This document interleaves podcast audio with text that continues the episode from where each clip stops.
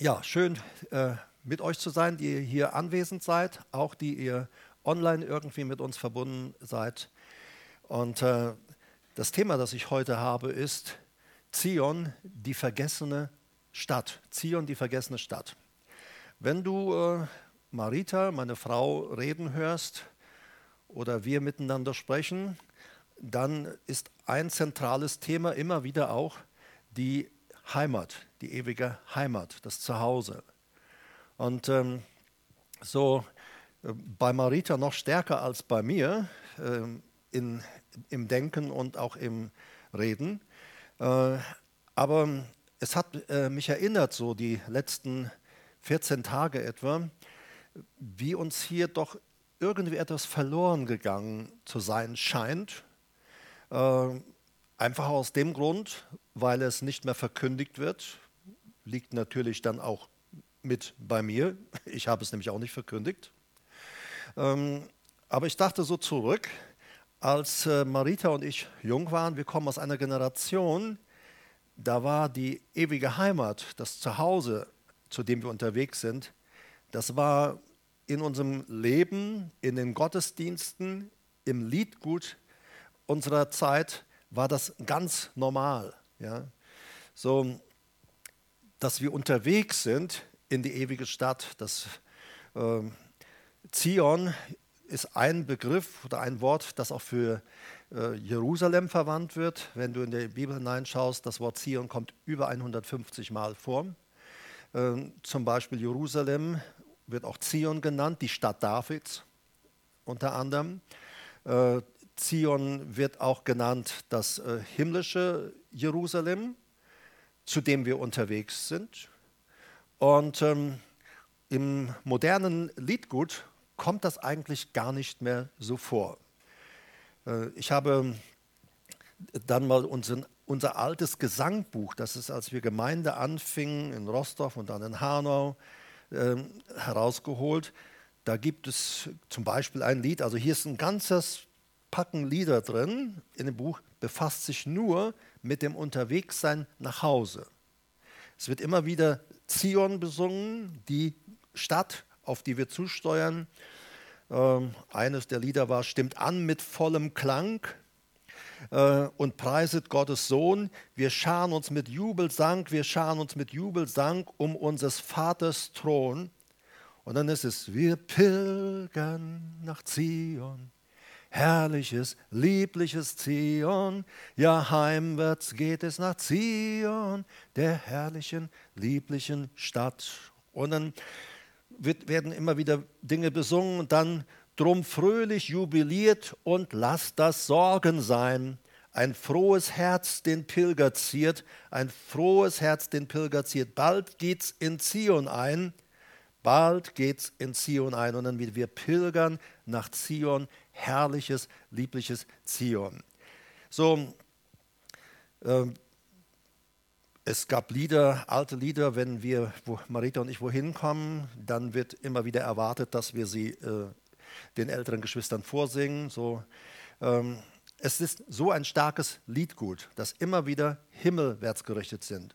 Leute, die jetzt in dem Alter sind, äh, wo sie äh, heimgehen, wo sie sterben, die wünschen sich dann zum Beispiel von uns bei der Beerdigung, wünschen sie sich, dass wir soll am Grab und in diesem Abschiedsgottesdienst solche Lieder singen.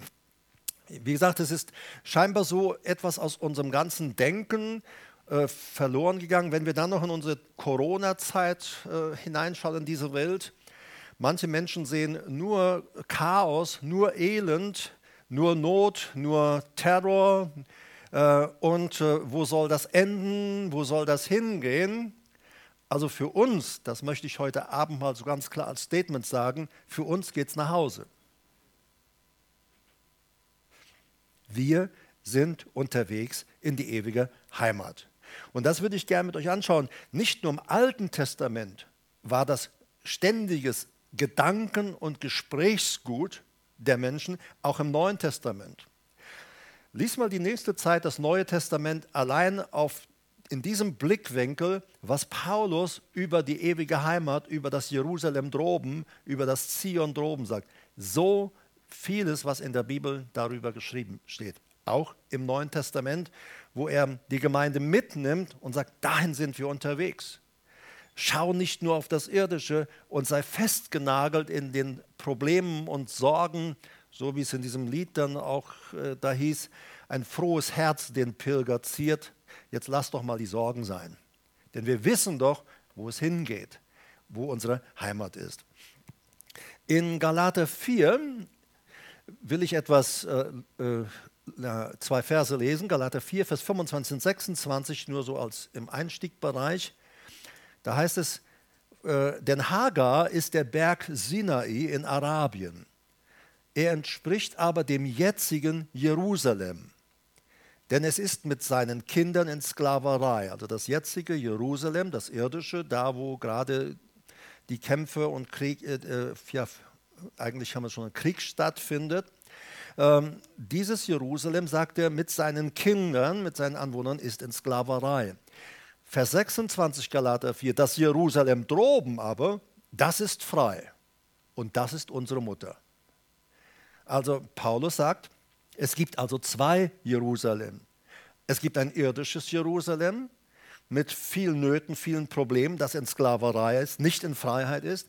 Und dann gibt es das Jerusalem droben. Und er sagt, das ist unsere Heimat. Und dieses Jerusalem droben, das ist da, wo unser Herr Jesus herkam, äh, als er Mensch geworden ist. Wie gesagt, er war ja König und er hat dort seine ganze Königswürde, seine Krone, seinen Königsmantel, alles abgelegt und dann wurde er Mensch.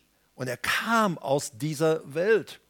Und als Pilatus äh, mit ihm in Diskussion war, dann äh, äh, und Pilatus von ihm hören wollte, bist du der König der Juden hier in, in Israel, bist du dieser König? Dann sagt Jesus in Matthäus, äh, sorry, Johannes 18, 36, Pilatus, mein Königreich ist nicht von dieser Welt. Mein Königreich, mein Land, mein Staat, aus dem ich komme, der ist aus einer anderen Welt. Das ist nicht aus dieser Welt. Und Jesus fährt fort, weil ähm, wenn es von dieser Welt wäre, würden meine Diener mich hier rausholen und befreien. Oder auch im Garten Gethsemane, als er verhaftet wird und äh, Petrus das Schwert zückt. Dann sagt er, lass das Schwert stecken, Petrus. Er sagt, ich könnte meinem Vater bitten und er würde mir Legionen von Engeln schicken, die würden mich herausholen. Aber dazu bin ich ja in diese Welt gekommen. Also Jesus kam aus einer Welt, die nicht von dieser Welt ist. Und vielleicht noch vorab auch dieses zu sagen, ähm, die Bibel sagt und auch im Römerbrief, die jenseitige Welt, das ist die ewige Welt, die, die niemals vergehen wird, die reale Welt. Und diese Welt, in der wir leben, zurzeit leben, diese Welt wird vergehen. Alles, was um uns herum ist, alles, was wir schaffen, worin wir wirken, arbeiten, das wird einmal nicht mehr sein. Aber die, die, die andere Welt, die wir mit unserem natürlichen Auge nicht wahrnehmen, die ist ewig. Äh, wo wohnt Gott? Ein Vers dazu, 1 Timotheus 6, 16. Wie gesagt, ich will euch auch ein bisschen anstiften, selber mal zu studieren darüber. 1 Timotheus 6, 16. Gott wohnt, Gott bewohnt ein unzugängliches Licht, den keiner der Menschen gesehen hat, auch nicht sehen kann. Also Gott bewohnt ein unzugängliches Licht. Wenn wir im Psalm 2, Vers 6 reinschauen, und da spricht David, David war ein sehr prophetischer Mann, er war ein Prophet. Und er hat sehr viel auch über das Leiden, das Kommen Jesu, das Leiden Jesu, Sterben Jesu und alles, was darum herum war. Äh, da hat er in seinen Psalmen sehr viel göttlich-prophetisches uns hinterlassen. Wenn wir in die Bibel hineinschauen, dann stellen wir fest, dass Gott Jesus zum König gesalbt hatte, bevor diese Welt überhaupt geschaffen war. Denn äh, auch, auch äh, die Schrift sagt, Jesus, er kam aus der Ewigkeit, er kam aus der anderen Welt. Und Gott, da wo Gott wohnt, da ist eine Stadt, die heißt Jerusalem, wird auch Zion genannt. Und in Psalm 2, Vers 6 heißt es, habe doch ich meinen König geweiht, sagt Gott, habe ich doch meinen König geweiht auf Zion, meinem heiligen Berg. Da auf dem heiligen Berg, bevor dieser Kosmos, bevor diese Welt geschaffen wurde, das Universum geschaffen war, bevor es geschaffen wurde, war Jesus von, äh, von Gott zum König eingesetzt. In Offenbarung 14, Vers 1 da ist, äh, schildert uns Johannes, wie er mitgenommen wird in diese unsichtbare Welt. Und er sagt, ich siehe, ich und siehe, das Lamm stand auf dem Berg Zion und mit ihm 144.000. Und er spricht dort in diese Welt, die dort vor dem Thron Gottes sind, die Heiligen, die anbeten, die Engel, die dort sind, die Ältesten, die vor dem Thron sind, niederfallen und Gott anbeten. Psalm 11, Vers 4 sagt David, wo Gott seinen Thron hat. Der Herr ist in seinem heiligen Palast. Der Herr in den Himmeln ist sein Thron. Der Thron Gottes ist nicht auf der Erde. Es wird für eine Zeit so sein, wenn Jesus dann wiederkommt, die Entrückung, Auferstehung der Toten, dann äh, kurz danach, äh, wenn, äh, wird, äh, wenn er wiederkommt, etwas über drei Jahre äh, sind, liegen dann dazwischen. Wenn er dann wiederkommt, dann wird er seinen Fuß sichtbar in Jerusalem äh, auf, den, auf den Berg setzen und dann wird er für tausend Jahre als König sichtbar in dieser Welt herrschen. Aber im Moment ist Gottes Thron im Himmel. David sagt, der Herr ist in seinem heiligen Palast, dort in der jenseitigen Welt. Gott schwirrt da nicht irgendwo rum und hat kein Gebäude. Oh nein, Gott wohnt dort in seinem Palast, in dem himmlischen Zion, in dieser ewigen Welt. Psalm 103, Vers 19, ich habe ja nur ein paar Verse mal rausgesucht. Da sagt der David, der Herr hat in den Himmeln aufgerichtet seinen Thron und seine Herrschaft regiert über alles. Und dann geht es auch weiter und von dort beobachtet er, wie die Menschen auf dieser Erde sich verhalten, um dann auch denen entsprechend einzugreifen oder deren Herz ungeteilt auf ihn ausgerichtet ist, mit ihnen zu sein und sie in einer ganz besonderen Weise auch zu segnen. Gott wohnt also in einem unzugänglichen Licht, wo wir auf natürliche Weise nicht hinschauen können.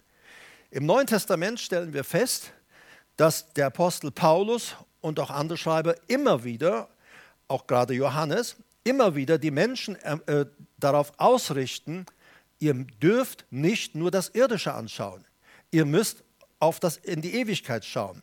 Im Kolosser 3, Vers 2, da wird uns Bericht, äh, Folgendes geschrieben, sind auf das, was droben ist, nicht auf das, was auf der Erde ist. Eine moderne Übersetzung sagt, richtet eure Gedanken auf Gottes unsichtbare Welt und nicht hier auf diese Erde. Das heißt nicht, dass wir die Erde links liegen lassen sollen. Nein, wir sollen uns um diese Welt kümmern, um die Menschen kümmern. Wir sollen sie zu Christus führen. Und das ist ja, was so der Antrieb war, auch nach dem Zweiten Weltkrieg, ganz stark der Leute. Die Menschen hatten Leid, Elend, Tod erlebt.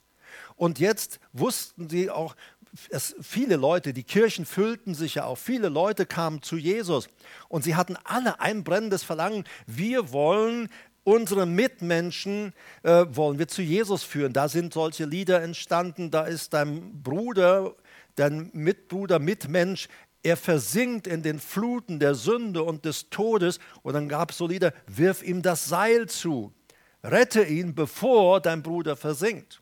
Also es war immer wieder dieses Ausgerichtetsein, wir müssen möglichst viele Menschen aus Tod und Zerstörung und aus der Sünde und aus dem ewigen Gericht herausholen, herausrufen. Und immer wieder ging dann die Ausrichtung auf die ewige Stadt. Sind auf das, was droben ist. Richtet eure Gedanken auf das, was droben ist. Kolosser 3, Vers 2. Auf das Unsichtbare, auf Gottes unsichtbare Welt. Der Hebräerbriefschreiber, er sagt in Hebräer 13, Vers 14, wir haben hier keine bleibende Stadt, sondern die zukünftige suchen wir. Ich will noch einmal den Text etwas genauer anschauen. Wir haben hier keine bleibende Stadt. Das Wort hier ist Ode und bedeutet am selben Ort, hier an dieser Stelle, da wo wir leben. Da, wo dein Zuhause ist, da, wo dein Haus vielleicht deine Wohnung ist, da, wo wir zurzeit wohnen, unser irdisches Bürgerrecht haben, da sagt er, das ist nicht unsere bleibende Stadt. Wir haben hier keine bleibende Stadt, sondern er sagt, die zukünftige, die suchen wir. Die zukünftige, das ist, da ist ähm, Melo. Melo bedeutet sicher kommend, unaufhaltsam wird sie kommen. Diese äh, Stadt wird in der Zukunft kommen und wir sind gerufen, zu dieser Stadt hin. Und er sagt, die zukünftige suchen wir. Da heißt es, diese wünschen wir, danach sehnen wir uns. Unser ganzes Trachten, unser ganzes Begehren, dieses Wort suchen sagt, wir begehren diese Stadt. Am liebsten würden wir schon heute dort sein. Und deshalb verstehen wir, was der Apostel Paulus sagt.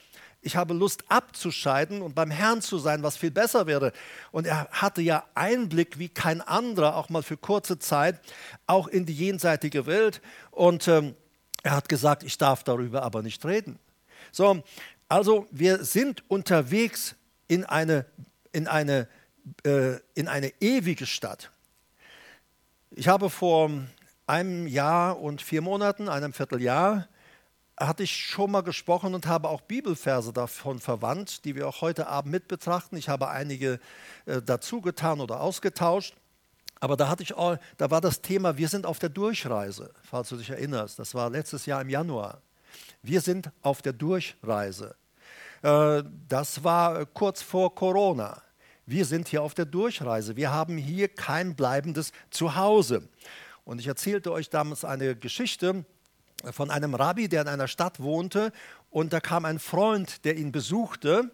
Und dieser Rabbi lebte sehr spartanisch, äh, hatte da sein Bett und seinen Stuhl und seinen Schreibtisch, das war es wohl so ziemlich. Und ähm, äh, der, der Gast kommt zu ihm und sagt äh, zu seinem Rabbi-Freund, du, äh, wo hast du deine Möbel? Und der Rabbi fragt zurück, äh, wo hast du deine Möbel? Ja, er sagt, du, ich bin hier auf der Durchreise. Dann sagt der Rabbi, ich auch. Ich bin auch auf der Durchreise. Und das ist so, was so die Schrift, die Aussagen der Schrift immer wieder prägt. Wir sind hier auf der Durchreise. Wir haben hier keine bleibende Stätte. Ähm, wenn du Offenbarung liest, ähm, ich werde nicht in die Verse reingehen, aber da wird ein Vers, 21, Vers 14, äh, wird uns äh, äh will ich herausnehmen aus diesem ganzen Komplex. Die Mauer der Stadt hat zwölf Grundsteine und auf, ihren, auf ihnen zwölf Namen der zwölf Apostel des Lammes. Gott hat also in dieser ewigen Stadt, die schon da ist und das er geschaffen hat vor Grundlegung der Welt, Gott hat auch die Namen der zwölf Apostel dort verewigt und auch in den Toren die Namen der zwölf Stämme Israels. Also es spricht immer wieder von dieser ewigen Stadt. Wir sind irgendwann in unserem Leben, die wir hier sind, einmal zu Jesus gekommen. Ich hoffe, jeder von euch hat Jesus in seinem Herzen aufgenommen, in sein Leben aufgenommen. Und dann sagt der Apostel Paulus in der Apostelgeschichte 12, 22, also für mich ist der, äh, nicht Apostel, Hebräer 12, 22, sorry, Hebräer 12, 22, da sagt der Apostel, ihr seid gekommen als wir uns bekehrten, als wir zu Jesus kamen, ihr seid gekommen zum Berg Zion, zur Stadt des lebendigen Gottes, dem himmlischen Jerusalem. Also wir sehen es wieder, dahin sind wir gekommen. An dem Tag, als du Jesus in dein Leben aufnahmst, von neuem geboren wurdest, an dem Tag hast du dein Wohnrecht, äh, dein Staatsrecht in diesem neuen Jerusalem bekommen. Wir werden gleich dazu noch etwas anschauen. Interessant ist, was er hier sagt. Die Bibel spricht ja von Uranus, Himmel. Äh, Himmel ist in der Bibel immer Mehrzahl, aber hier steht Ep Uranio, Überhimmel, also Ep, Ep, Epi, Uranius, der Überhimmel. Und er sagt, die lebendige Stadt, dieses Jerusalem, dieses äh, Jerusalem Gottes, ist in den Überhimmeln, ist an einem Bereich, wo wir erst gelesen haben, wo Gott in einem unzugänglichen Licht wohnt. Unzugänglichen Licht, das heißt kein Zutritt. Hier dürfen nur solche Personen eintreten, die ein Zutrittsrecht von Gott bekommen, gemäß seinen Maßstäben und seinen Richtlinien. Und äh, jeder Mensch auf dieser Welt ist eingeladen, in diese Stadt zu kommen.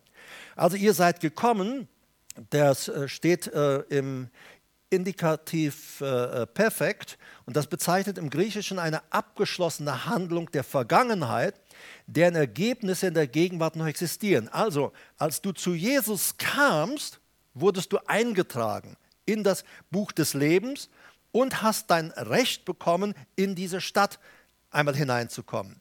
Und, die, und diese griechische Zeitform, sie sagt, da wurdest du eingeschrieben und da bist du immer noch eingeschrieben. Und dort bleibst du eingeschrieben, solange du eben bei Jesus bist. Wenn du Jesus verlassen würdest, dann verlässt du auch wieder dein Anrecht, dort in dieser Stadt sein zu können. Ihr seid gekommen zum Berg Zion, zur Stadt des lebendigen Gottes, dem überhimmlischen Jerusalem und zu Myriaden von Engeln einer Festversammlung das Wort Festversammlung ist Panegyrai und bedeutet feierliche Versammlung, eine Festversammlung zum Zwecke festlichen Jubels und festlicher Freude. Das erinnert uns doch, was Jesus sagt. Wir haben manche Verse oder Aussagen von Jesus, äh, wir haben uns äh, daran gewöhnt, dass sie so abgedroschen sind. Äh, wenn jemand zu Jesus kommt, sich bekehrt, dann sagen wir, ah, Halleluja, so wird Freude sein über, ein, über jeden Sünder, der Buße tut. Aber du musst dir mal vorstellen, hier, wenn wir uns bekehren, bricht im Himmel tatsächlich Jubel aus. In dem Tag, wo jemand sich bekehrt und von neuem geboren wird, dann wird sein Name dort in dieser ewigen Stadt proklamiert und es wird ausgerufen, wieder ein neuer Bürger in dieser Stadt. Und die ganze Engelwelt, Jesus sagt, die Engel im Himmel jubeln darüber, wenn da ein Mensch dazukommt. Deshalb ist es so wichtig auch, dass wir die Verlorenen reinholen, damit diese Stadt voll werde von Menschen, die von neuem geboren sind. Und äh, wir sind eingeladen zu einer Festversammlung, die ja ganz bestimmt kommen wird. Hebräer 12, 23 fährt er dann fort. Also wir sind nicht nur zu dem Berg Zion, zu der Stadt des lebendigen Gottes, dem überhimmlischen Jerusalem gekommen, zu Milliarden von Engeln, einer Festversammlung, sondern auch Vers 23 zu der Gemeinde der Erstgeborenen, die in den Himmeln angeschrieben sind. Wir sind dort angeschrieben im Buch des Lebens, das dort ist, da sind wir eingetragen. Und zu Gott, dem Richter aller, und zu den Geistern der vollendeten Gerechten. Dieses, äh, ihr seid gekommen zu der Gemeinde der Erstgeborenen, die in den Himmel angeschrieben sind, das steht im Partizip Perfekt Passiv und bezeichnet im Griechischen eine abgeschlossene Handlung in der Vergangenheit, deren Ergebnisse in der Gegenwart noch existieren, aber dieses Passiv sagt, du konntest dich nicht selber eintragen, du wurdest eingetragen. Und das ist ja, was Gott immer wieder sagt. Wer, wer überwindet, auch in, der, im, im, in den Sendschreiben, äh, den werde ich nicht auslöschen aus dem Buch des Lebens. Gott ist der Einzige. Kein Mensch, kein, äh, kein Mensch, kein Engel kann dort Menschen eintragen in dieses Buch des Lebens. Und wir sind gekommen zu dem Richter aller und zu den Geistern der vollendeten Gerechten. Das sind die, die schon vor uns gestorben sind, die vor uns schon dort angekommen sind und wir sind unterwegs zu dieser Stadt. Und dann, wenn wir, wenn wir von hier weggehen, wenn du stirbst, in dem Moment äh, bist du drüben in dieser, in dieser neuen Welt, in der Wohnwelt Gottes, in seiner Gegenwart. Hebräer 12, 24 sagt, und wir sind auch zu Jesus gekommen, dem Mittler eines neuen Bundes, und zum Blut der Besprengung, das besser redet als das Blut Abels. Und dann sagt er in, in Philippa 3, Vers 20, etwas ganz Starkes. Ich, ich liebe diesen Vers. Da heißt es, unser Bürgerrecht ist in den Himmeln, von woher wir auch den Herrn Jesus Christus als Retter erwarten, also die Wiederkunft Jesu. So, Jesus hat ja selber gesagt, als er hier auf der Erde war, ich werde euch einmal zu mir nehmen, damit ihr seid, wo ich bin. Als wir, wir hatten jetzt Himmelfahrt. Als Jesus äh, Himmelfahrt wieder zurück zum Vater ging, dann wurde er dort wieder in seinem Königreich wieder auf seinen Thron gesetzt. Er wurde wieder intronisiert. Gott hat ihm wieder alle Rechte und alle Macht im Himmel und auf Erden gegeben. Seitdem ist Jesus auch wieder allwissend. Er weiß alle Dinge. Als Mensch auf der Erde, er sagte, die Dinge des Endes, das weiß ja nur mein Vater. Ähm, und äh, sagte, und, aber warum? Weil Jesus als Mensch in der gleichen Begrenzung lebte wie wir auch. Er brauchte die Offenbarung Gottes, die Offenbarung, die Führung und auch die Kraft des Heiligen Geistes, äh, wie uns das auch ganz klar in der Apostelgeschichte geschildert wird. Und äh, erst, äh, dies, dieser Jesus, dieser Jesus ist jetzt wieder als König dort eingesetzt. Und er sagt, ich werde von dort wiederkommen. Die Engel in Apostelgeschichte 1 sagen den Jüngern, als sie dann zum Himmel schauen, ihr braucht jetzt gar nicht gucken, aber da, wo er hingegangen ist, von dort wird er wieder zurückkommen. Er ist zurückgekehrt in sein Königreich, in, nach Jerusalem, dem ewigen himmlischen Zion in dem Überhimmeln. Dort wohnt er, dort ist sein Thron. Wir haben erst gelesen, dort ist Gottes Palast. Da ist Gott zu Hause und das ist dein und mein zukünftiges Zuhause. Und er sagt, unser Bürgerrecht ist in den Himmel. Das Wort Bürgerrecht äh, ist hier Politeia und bedeutet unser Staat. Unser Staat, in dem wir Bürgerrecht haben, unsere Bürgerschaft haben, in dem auch unser Lebenswandel ist, der ist in den Himmeln. Also unser Bürgerrecht, unser Politeia, wir gehören zu einem neuen Staat. Und in dem Moment, wenn wir uns zu Jesus bekehren, sagt der Apostel, wenn ihr euch bekehrt, von diesem Moment an seid ihr auf der Erde äh, Fremdlinge. Nichtbürger und Fremdlinge seid ihr hier. Früher, sagt er, wart ihr Nichtbürger in dieser himmlischen Stadt im Königreich Gottes.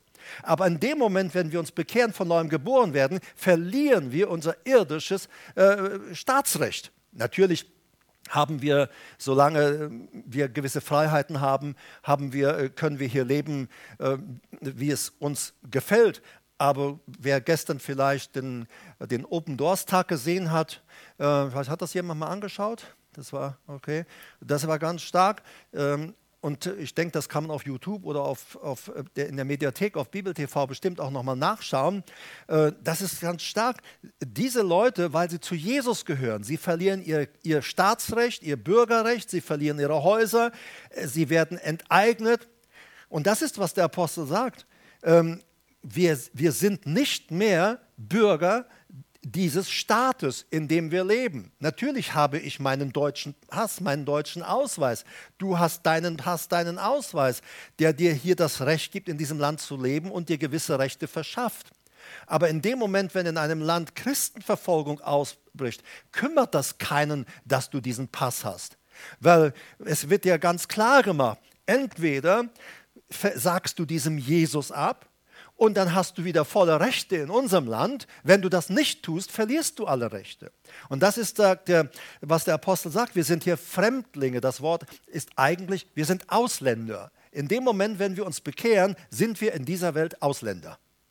Jeder Mensch, wenn du heute Abend hier bist oder auch im Internet mir zuhörst und du bist Christ, du gehörst zu Jesus, dann bist du in dieser Welt ein Ausländer.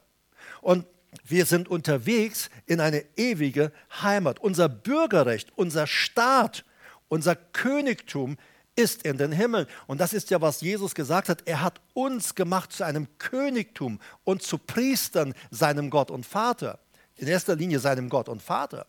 So, wir, äh, dadurch, dass wir zu Jesus kommen, gehören wir zu dem Königtum Jesus, in dem er der König ist. Er regiert von Zion, heißt es. Und das meint nicht das irdische Jerusalem. Das irdische Jerusalem wird einmal genauso vergehen, spätestens nach dem tausendjährigen Reich. Wenn dann diese Erde zerstört wird, aufgelöst wird, wird auch dieses Jerusalem nicht mehr sein, wird die Erde nicht mehr sein, werden diese Dinge nicht mehr sein, weil Gott einen neuen Himmel und eine neue Erde macht. Aber die Bibel spricht immer wieder von einem himmlischen Jerusalem und wir müssen manches Mal oder manches Mal sehe ich auch eine Gefahr, dass Menschen so stark irdisch Jerusalem ausgerichtet sind und überhaupt vergessen haben, dass es ein himmlisches Jerusalem gibt. Liegt natürlich an uns, den Verkündigern. Wir haben es ja nicht weitergegeben, aber es liegt ja auch an dir. Du hast ja eine Bibel. Jetzt schiebe ich es mal wieder alles zurück. Ne? Du kannst es ja selber lesen. Es steht ja alles so geschrieben in den Schriften. So, also wir, wir haben unseren Staat, unser Staatswesen, zu dem wir gehören, das ist in den Himmeln. So steht es hier geschrieben. Denn unser Bürgerrecht, also Politeia, unser Staat, unsere Bürgerschaft, unser Bürgerrecht, das wir haben, das ist in den Himmeln. Und von dort erwarten wir auch unseren Herrn Jesus Christus zurück. Wenn wir in den Hebräerbrief reinschauen, gerade auch Kapitel 11, dann lesen wir von Anfang an sehr viel auch über die Glaubenshelden. Die Glaubenshelden des Alten Testaments, die uns sehr stark dort geschildert werden. Und ähm, dann äh, in Vers 8, Hebräer 11, 8 und 9 lesen wir von Abraham. Durch den Glauben oder durch Glauben war Abraham, als er gerufen wurde, gehorsam auszuziehen an den Ort, den er zum Erbteil empfangen sollte. Und er zog aus, ohne zu wissen, wohin er komme. Durch Glauben siedelte er sich im Land der Verheißung an, wie in einem fremden und wohnte in Zelten mit Isaac und Jakob, den Miterben derselben Verheißung. Also wir wissen ja, dass der äh, Abraham aus Ur in Chaldea gerufen wurde in das Land Kanaan. Das ist da, wo der Staat Israel auch heute ist. Und dort wurde er hingerufen, dort ist er auch hingezogen. Und, ähm, als er, äh, und dann heißt es weiter, Vers 10, Vers 8 und 9 habe ich gelesen, Vers 10, denn er erwartete die Stadt, die Grundlagen hat, deren Baumeister und Schöpfer Gott ist. Also er erwartete, Ekdechomai, erwarten, Ausschau halten. Er war dort in Kanaan, aber er wusste, das ist für die, für, den irdischen, äh, für die irdische Zeit seines Lebens, soll ich hier irdisch einen Platz aufrichten, in dem Gott sein Volk haben will und in dem er sich offenbaren will. Aber er hatte eine weitere Schau. Er erwartete die Stadt, die Grundlagen hat, deren Bau, äh, die Grundlagen, da heißt es, die ein festes Fundament hat. Nichts auf der Erde hat ein dauerhaftes, festes Fundament.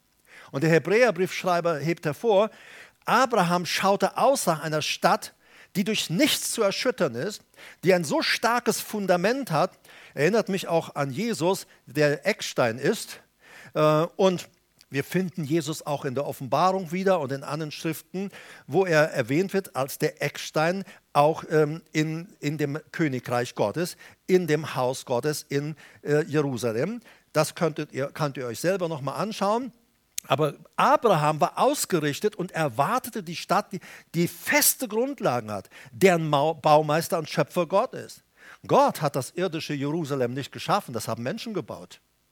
Aber es gibt ein Land, eine Stadt, eine Stadt, und das ist Zion, in dem äh, unzugänglichen Licht im Überhimmel, wo Gott wohnt, wo dieses Königreich ist. Ja, man kann buchstäblich sagen, äh, da sind Außerirdische unser Gott und Vater mit Milliarden von Engeln und allen, die schon glaubend vorausgegangen sind. Sie sind alle dort in dieser Welt. Und das heißt, deren Baumeister und Schöpfer Gottes, Baumeister ist Technites und bedeutet Kunsthandwerker. Ein Künstler, kunstvoll, gekonnt arbeitender Handwerker. Also es, äh, diese, diese Stadt dort, die hat Gott selbst gebaut. Und sie ist kunstvoll, herrlich, wunderbar gebaut. Wenn wir in die Offenbarung reinschauen, dann sehen wir, dass Johannes total geflasht ist. Er sagt, die ganzen Straßen sind aus purem Gold. Und er geht, da ist pures Gold. Auf den Straßen, der Straßenbelag besteht aus purem Gold. Also welch eine Welt. Sie ist real. Dort lebt der Herr Jesus. Dort ist er unterwegs. Er ist natürlich auch mit uns hier unterwegs. Das ist, weil er allgegenwärtig ist, kann er sich auch unter uns offenbaren und sogar in uns Wohnung nehmen. Aber sein, er, ist, er sitzt auch gleichzeitig auf seinem Thron auf dem Berg Zion in den Überhimmeln. Und diese Stadt hat Gott geschaffen. Hebräer äh, 11, dann die Verse 12 und 13 wird geschildert, wie Gott auch der Sarah Verheißung gab und dem Abraham, dass sie, obwohl ihre Zeit schon längst vorbei war, dass sie Nachkommen haben würden und dass diese Nachkommen sehr zahlreich werden würden. Und dann lesen wir von äh, den Glaubensvätern und von Abraham, also den Glaubenden, sagt der Hebräerbriefschreiber ab Vers 13, diese alle sind im Glauben gestorben und haben die Verheißungen nicht erlangt, sondern sahen sie von fern und begrüßten sie und bekannten, dass sie Fremde und ohne Bürgerrecht auf dieser Erde seien. Das bekannten sie. das war in Gesprächen. Leute, hier sind wir nicht zu Hause. Wir, sie, das heißt, sie alle sind im Glauben gestorben, haben die Verheißung nicht erlangt. Sie sahen von fern und begrüßten diese Stadt und sie bekannten, wir sind Fremde, begrüßten. Das Wort ist aspazomai und bedeutet in die Arme schlossen, empfangen. Sie waren total ausgerichtet auf dieses himmlische Jerusalem. Wann können wir da sein? Und sie liebten diese Stadt, sodass der Apostel hier schreibt, die Liebe zu dieser unsichtbaren, für unser Auge unsichtbare Stadt Zion, dort im Königreich Gottes, die war für sie so real, so stark, dass sie sie im Alltag in Liebe umarmten. Welch eine Sicht. Vers 14. Denn die solch, und, und, sie, und sie bekannten, wir haben ja Vers 13, auf, dass sie Fremde und ohne Bürgerrecht auf der Erde seien.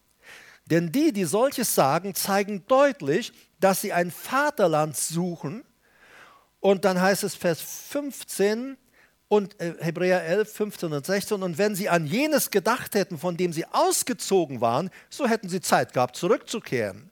Also der Hebräerbrief schreibt, sie waren ausgerichtet auf ein Vaterland, das nicht von dieser Erde ist. Denn er sagt, hätten sie Sehnsucht gehabt nach dem irdischen Vaterland, da hätte doch Abraham ganz einfach hergehen können, äh, seine Familie Sack und Pack packen können, sagt, komm, wir gehen zurück nach Ur, wir haben so Sehnsucht nach Ur. Er sagt, sie hätten das tun können. Aber ihre Ausrichtung war nicht auf eine irdische Heimat, sondern es war eine Ausrichtung auf die ewige Heimat. Und dann heißt es, also sie hätten Zeit gehabt, zurückzukehren. Vers 16. Jetzt aber trachten sie nach einem besseren, das ist nach einem himmlischen, auch wieder Eb Uranio, nach einem überhimmlischen. Also sie trachten nicht nach einer Heimat, nach einem Staat, der irdisch ist, sondern nach einem überhimmlischen, äh, da wo Gott wohnt. Darum schämt sich Gott ihrer nicht, ihr Gott genannt zu werden, denn er hat ihnen diese Stadt gebaut. Gott. Gott hat diese Stadt gebaut für dich und für mich, für die, die zu ihm gehören. Und ich wünsche mir, dass wir aus diesem Gottesdienst oder auch online, wenn du es hörst, dass du von heute an äh, anfängst, äh, himmelwärts ausgerichtet zu werden. Also wenn du mit Marita jeden Tag zu tun hättest, dann würdest du immer wieder von der Heimat hören weil Marita spricht ständig auch von dieser Heimat. Und sie sagt, wir haben es verloren irgendwo in der Christenheit, dass man an seine Heimat denkt, an seine äh, himmlische Heimat denkt. So, und er, Gott selber, hat ihnen diese Stadt bereitet. Wie stark.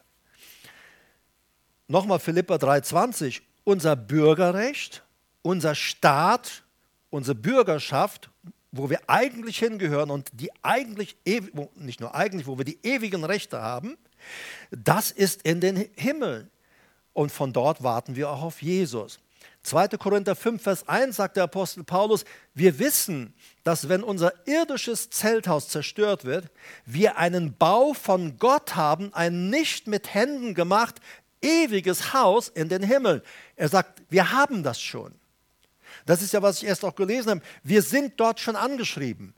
Wir haben, sind jetzt schon namentlich dort angeschrieben. Ja, es ist beurkundet in dieser Stadt, dass du und ich dazugehören. Und wenn wir einmal von dieser Erde gehen, werden wir mit offenen Armen dort begrüßt werden. Endlich seid ihr zu Hause. Endlich seid ihr angekommen. Was hat heute Morgen irgendjemand erzählt? Ich hoffe, ich kriege es noch zusammen da waren wohl zwei Ehepaare, die war schon sehr betagt waren, hatten so ihre Wehwehchen im Alltag, im Alter. Und äh, dann haben sie so manche Pillen geschluckt, äh, um einfach auch noch fit zu bleiben, aber sie starben schließlich doch. Und dann treffen sie sich im Himmel und dann sagt das eine Ehepaar zum anderen, du, was sind wir blöd gewesen? Wenn wir gewusst hätten, wie herrlich das hier ist, wir hätten nie Pillen genommen, dass wir möglichst schnell hier erscheinen, dass wir möglichst schnell nach Hause kommen. Damit sage ich jetzt nicht, nimm keine Pillen. Okay. Also, äh, wir haben ein ewiges Haus und dieses ewige Haus ist in den Himmel. Jesus selber garantierte seinen Jüngern und denen, die zu ihm gehören, er garantierte ihnen dort ewiges Wohnrecht. Wir lesen das in Johannes 14, die Verse 1 bis 3. Euer Herz werde nicht bestürzt oder erschüttert. Ihr glaubt an Gott, sagt er, glaubt auch an mich. Dann sagt er etwas, Vers 2, und für manche ist das immer verwirrend. Im, Im Haus meines Vaters sind viele Wohnungen. Im Haus meines Vaters sind viele Wohnungen. Wenn es nicht so wäre, würde ich euch gesagt haben, ich gehe hin, euch eine Stätte zu bereiten. Und wenn ich hingehe, euch eine Stätte zu bereiten, äh, so komme ich wieder und werde euch zu mir nehmen, damit auch ihr seid, wo ich bin. Er sagt, ich bin dort. So, aber nochmal zurück. Im Hause, er sagt, seid nicht erschüttert über das, was euch umgibt. Und er sagt auch in, äh, in, in diesen ganzen Reden dort, in der Welt habt ihr Angst. Da ist es manchmal wirklich bedrängend, aber seid getost. freut euch, ich habe diese Welt überwunden. Und ihr werdet sie mit mir und in mir auch überwinden. So, es ist so wichtig, dass wir uns äh, hier einstellen. Also Jesus verspricht seinen Jüngern in Johannes 14, 2 und 3, im Hause meines Vaters sind viele Wohnungen. Da ist das Wort Monet. Das bedeutet Wohnung. Äh, sorry, im Hause erstmal. Im Hause, Eukia, Gebäude. Das ist ein Haus. In, meinem, in dem Gebäude meines Vaters, im Gebäudekomplex, im Haus meines Vaters sind viele Wohnungen. Wenn es äh, Wohnungen, und das ist das Wort Monet, im Hause meines Vaters, also Eukia, im Gebäude meines Vaters, gibt es viele Wohnungen, viele Wohnplätze, viele bleiben. Wenn es nicht so wäre, würde ich euch gesagt haben, ich gehe hin, euch ein, würde ich euch nicht gesagt haben, ich gehe hin, euch eine Stätte zu bereiten. Und dieser Ort Stätte ist Topos. Er sagt, ich gehe hin in diesem riesen Gebäudekomplex meines Vaters, der viele Wohnungen hat, da gehe ich und reserviere jetzt einen speziellen Platz für euch. Also im Olkia, im Haus des Vaters, gibt es viele Wohnungen. Ich gehe jetzt hin und er verspricht seinen Jüngern, die damals schon bei ihm waren, und ich reserviere euch dort einen Platz, einen Topos. Eine, da kommt aus einem Ort, Platz, Raumstätte, kommt unser Wort Topografie her. Und wenn ich hingehe, euch diese Städte bereite, äh, so komme ich wieder, also diese Platz für euch reserviere, dann komme ich wieder und werde euch zu mir nehmen, damit auch ihr seid, wo ich bin. So, er sagt, wo er ist. Das ist, was Apostelgeschichte 1 die, äh, die Engel sagten. Schaut doch nicht hoch zum Himmel. Dieser Jesus, der jetzt da nach Hause gegangen ist, der wird wiederkommen. Und ihr werdet ihn sehen. Also Jesus ist ganz real mit seinem Vater in diesem überhimmlischen Palast, in diesem überhimmlischen Zion. Es gibt viele Bibelverse darüber. Lies sie einfach nach, schau es mal selber in der Bibel nach. Gerade wo es, äh, wo es um das himmlische Zion, das himmlische Jerusalem geht, weil wir sind so geneigt, wir lesen Jerusalem und wir denken nur an die Erde. Und deshalb sagt Paulus, ihr müsst eure Gedanken nach oben richten, in die himmlische Welt. Er sagt, unsere Mutter, unser Jerusalem ist droben. Er sagt, das irdische Jerusalem, das ist in Sklaverei, in Unfreiheit. Aber er sagt, unser Jerusalem ist droben und das ist unsere Mutter. Da sind wir zu Hause. Die Frage ist, hast du schon dein persönliches Bürgerrecht? Hast du dir schon dort einen Platz reservieren lassen? Ich gehe mal davon aus, dass die, die wir hier sind, das soweit alle getan haben. Aber du hörst mir online zu und du hast vielleicht bisher mit dem Glauben, mit Jesus nicht viel am Hut gehabt. Aber ich möchte dich fragen, wenn du von dieser Erde gehst, wenn du stirbst, weißt du, dass du dort schon einen Platz in dieser ewigen Stadt Gottes hast? Es ist wichtig, dass du das zu Lebzeiten auf dieser Erde klärst. In Johannes 1, Vers 12 lesen wir, wie wir das machen können, wie das geschieht. Da heißt es, wer ihn, also Jesus, aufnimmt, dem gibt er das Recht, also Macht, Exosia, Vollmacht, Kind Gottes zu werden. Das sind die, die an seinen Namen glauben und ihm nachfolgen. Also hier, dass die an seinen Namen glauben, das steht im Partizip Präsens und das äh, beschreibt eine andauernde, äh, wiederholte Handlung, das heißt ein Lebensstil. Sich äh, an Jesus zu glauben bedeutet tägliche Nachfolge. Es bedeutet, seinen Lebensstil jetzt umgestalten zu lassen, nämlich auf einen himmlischen Lebensstil. Äh, die, der Apostel Johannes sagt, wer sagt, dass er gerecht sei, wie er gerecht ist, und wir sagen ja, das ist ja unser Bekenntnis auch, wir sagen, wir sind durch den, durch den Glauben Jesu sind wir gerechtfertigt und in Gottes Augen sind wir genauso gerechtfertigt wie Jesus. Und Johannes sagt in seinem Brief, das stimmt Leute, aber er sagt, wer das behauptet, ist verpflichtet, auch gerecht zu leben. Der ist verpflichtet, diesen Lebensstil zu leben.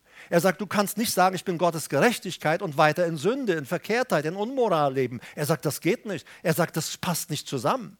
So, und dann, und er sagt, wer, und Johannes, deshalb ist er ja auch ganz krass in seinem Schreiben, er sagt, wer dann sagt, er gehört zu diesem Jesus, aber er lebt weiter einen Lebensstil der Finsternis, dann sagt er, dann ist nicht Jesus der Herr, sondern dann ist weiter Satan der Herr im Leben dieser Person. Deshalb ist es so wichtig, dass wir uns entscheiden zu glauben äh, oder glauben, lass mich so sagen, Glaube nach der Bibel, das äh, kann man auch übersetzen mit Treue. Aber wenn du in einem Lexikon nachschaust, an äh, altgriechisch-deutschen, ich habe da so einen ganz dicken Wälzer, das ist kein christlicher, äh, weil ich liebe es, äh, gerne Begriffe anzuschauen, wie wurden sie damals äh, im, ähm, im, unter den Menschen gebraucht oder als Paulus es schrieb. Wenn wir so ein Lexikon christliches haben, wo die äh, griechischen Begriffe erklärt werden, dann sind die schon oft christianisiert, diese Begriffe. Aber wenn du dann diese, wenn ich in diesem Wälzer nachschaue, ist das manchmal sehr spannend Allein das Wort Glaube, das ist, das ist ein Wälzer, der ist so dick, das ist so Langenscheid ist das. Werbung, okay. Äh, also der ist doppelt so groß, doppelt so dick, also ein richtig dicker Wälzer und kleine Schrift. Aber das Wort, was Glaube bedeutet, Glauben Jesus nachzufolgen bedeutet, das sind ungefähr eine ein Viertel Seite ist es aufgelistet, was das alles bedeutet, Jesus nachzufolgen. Das ist nicht nur einfach, ich glaube an ihn, sondern ich lebe jetzt auch mit ihm. Ich folge ihm. Äh, sein Lebensstil ist jetzt mein Lebensstil. Seine Hingabe ist jetzt meine Hingabe. Äh, seine Liebe zu den Verlorenen ist jetzt auch meine Liebe zu den Verlorenen. Wenn wir keine Liebe zu den Verlorenen haben und sie einfach in die Hölle laufen lassen, können wir nicht wirklich sagen, dass wir geprägt sind von der Liebe Christi. Denn Paulus sagt, die Liebe Christi würde uns dazu treiben, möglichst viele Menschen in Gottes Reich zu holen. Das würde Liebe tun. Und wird, wir würden nicht gleichgültig äh, da, äh, gegenüber unseren Mitmenschen sein. Wer, äh, also wer Jesus aufnimmt, äh, der wird ein Kind Gottes. Und dann erklärt er, das sind die, die an seinen Namen glauben und ihm nachfolgen. Das ist ein tägliches Leben der Nachfolge. Das heißt, ich verlasse das gottlose äh, äh, Leben, das ich vor Christus gelebt habe und entscheide mich jetzt zu einem Lebensstil mit Christus, in Christus und auch gemäß Anführungsstrich seinen Maßstäben, wobei er ja derjenige ist, der das in uns wirkt. Wenn wir dann merken jetzt in diesem neuen Leben, Mensch, das passt überhaupt nicht mit dem Evangelium, mit dem Wort Gottes überein, wie ich lebe oder das, was, äh, was ich tue, aber ich krieg's auch nicht hin, hier eine Veränderung in meinem Leben herbeizuführen, da bietet der Herr uns an und sagt, hör zu, wenn du erlaubst, würde ich dich gerne verwandeln. Ich würde gerne Hebräer 10, äh, Hebräer 8, diese Bereiche, ich würde gerne meine Worte in eure Gedanken und in eure Herzen schreiben. Und ich würde gerne machen, dass ihr solche Leute seid, die darin laufen. Du kannst dich nicht selbst verbessern. Du bist nicht mal in der Lage, selbst zu glauben. Manche Leute sind so stolz, dass sie so einen Glauben haben. Dieser Glaube wurde dir von Jesus geschenkt. Hallo, der ist nicht auf deinem Mist gewachsen. Denn wir alle haben dasselbe Maß des Glaubens bekommen. Aber jetzt sagt auch der Apostel, jetzt schau mal zu, wie du darauf baust.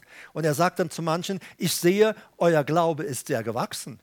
Also wir kriegen alle eine Grundlage, eine Basis, alle einen gleichen Start. Aber jetzt können wir uns mit dem Wort Gottes zusammen und in der Beziehung mit Jesus ähm, hineingeben in ein Leben mit ihm, wo wir Verwandlung erleben. Und die Bibel sagt, wir schauen mit aufgedecktem Angesicht die Herrlichkeit des Herrn an und werden so verwandelt. Metamorphose werden so verwandelt von Herrlichkeit zu Herrlichkeit in sein Bild. Versteht, das ist kein Krampf, sondern wir gehen her, das kriege ich nicht hin.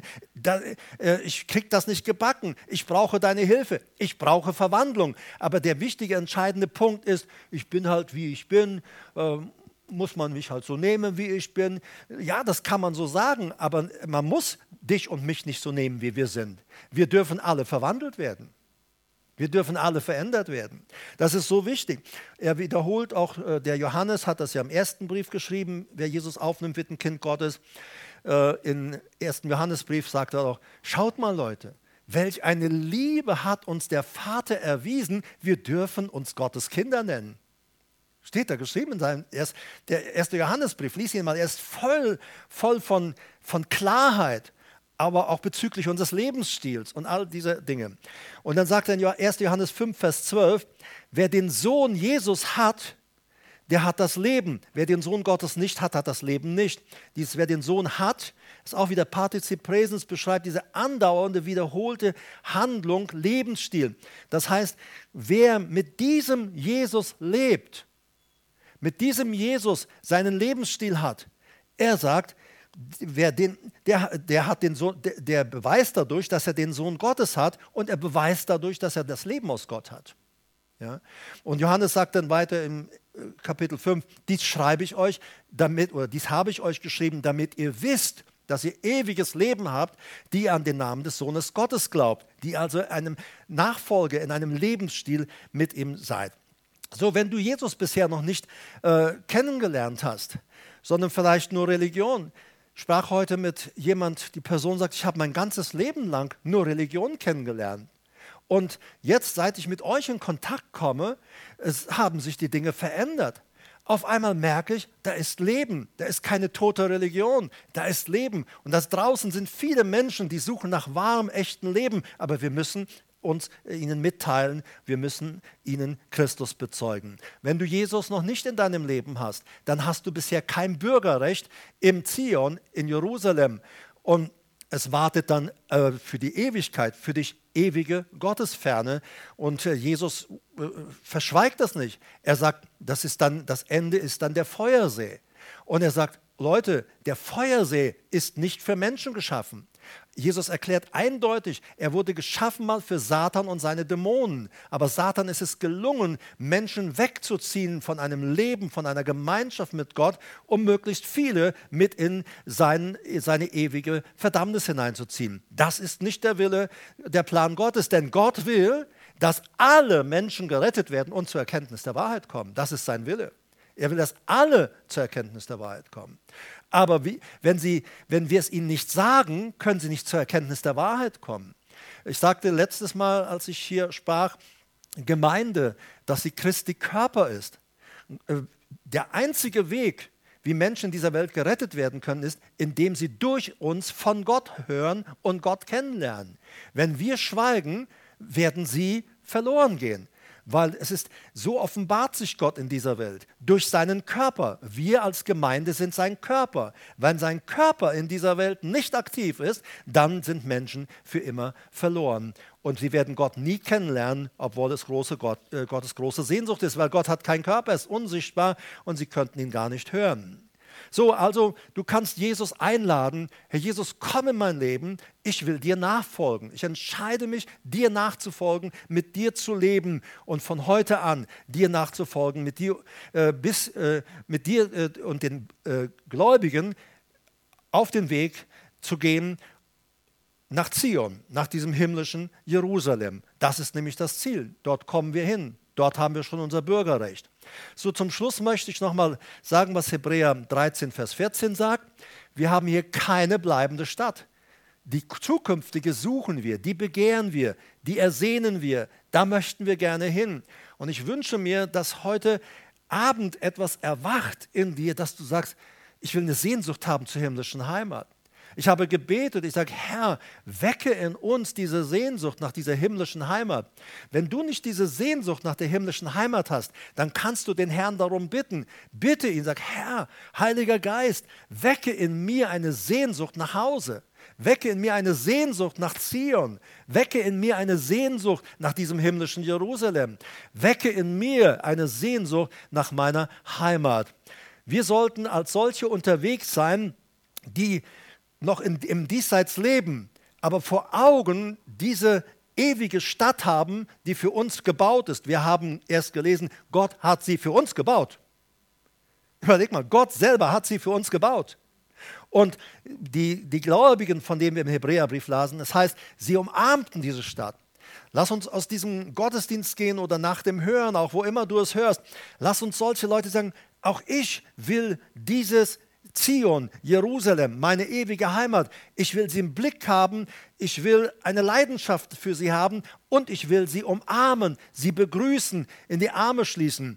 Und für mich ist das so real. Ich weiß, dort auf dem Thron, da sitzt mein König Jesus. Und er hat alles im Griff. Wenn ihr dann die ganzen Verse anschaut, in der Bibel steht so viel darüber geschrieben, wie er dort in seinem Palast auf dem Thron ist. Und von dort aus regiert er das ganze Universum. Erst also da ist nicht, da ist nicht, dass Jesus und der Vater und alle sitzen da oben und die Milliarden von Engeln und drehen Däumchen. Naja, bald ist es ja vorbei, dann haben wir wieder was zu tun. Hochzeit des Lammes. Äh, dann, nein, nein, Da ist ständige Betriebsamkeit, da ist ein Staat. Da wird gehandelt mit, äh, da kriegen die Engel ihre Aufträge. Da werden Dämonen, äh, die ihre Befugnisse überschreiten, in ihre Schranken gewiesen. Sie müssen auch immer wieder in Verantwortung vor Gott treten und Rechenschaft abgeben über das, was sie tun. Und sie kommen und sagen, ja, die Menschen geben uns doch diese Rechte, also Gott, musst du doch zulassen, dass wir da jetzt sie auch quälen oder reinschlagen können oder äh, mit ihnen machen können, was sie wollen. Sie haben sich doch entschieden, gottlos zu leben. Natürlich haben sie sie verführt, aber die Bibel sagt auch Sünde, die Begierde ist es, die den Menschen zu Dingen treibt. Und ich lade dich ein, eine Sehnsucht zu bekommen nach diesem himmlischen Jerusalem, nach dem Zion.